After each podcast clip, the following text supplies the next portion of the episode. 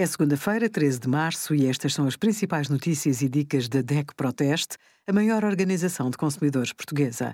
Hoje, em DECO.proteste.pt, sugerimos apoio ao arrendamento, quem poderá ter direito a rendas protegidas, como deduzir no IRS despesas de saúde com IVA de 23% e os resultados dos testes da DECO Proteste a 90 aspiradores Trenó. A subida da taxa de inflação tem vindo a abrandar mas os preços da alimentação ainda não pararam de subir.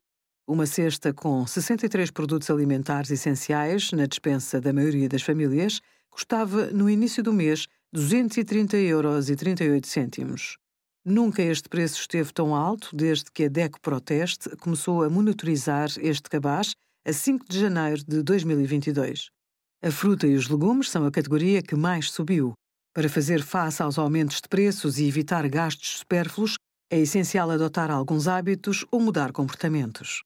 Obrigada por acompanhar a DEC Proteste a contribuir para consumidores mais informados, participativos e exigentes.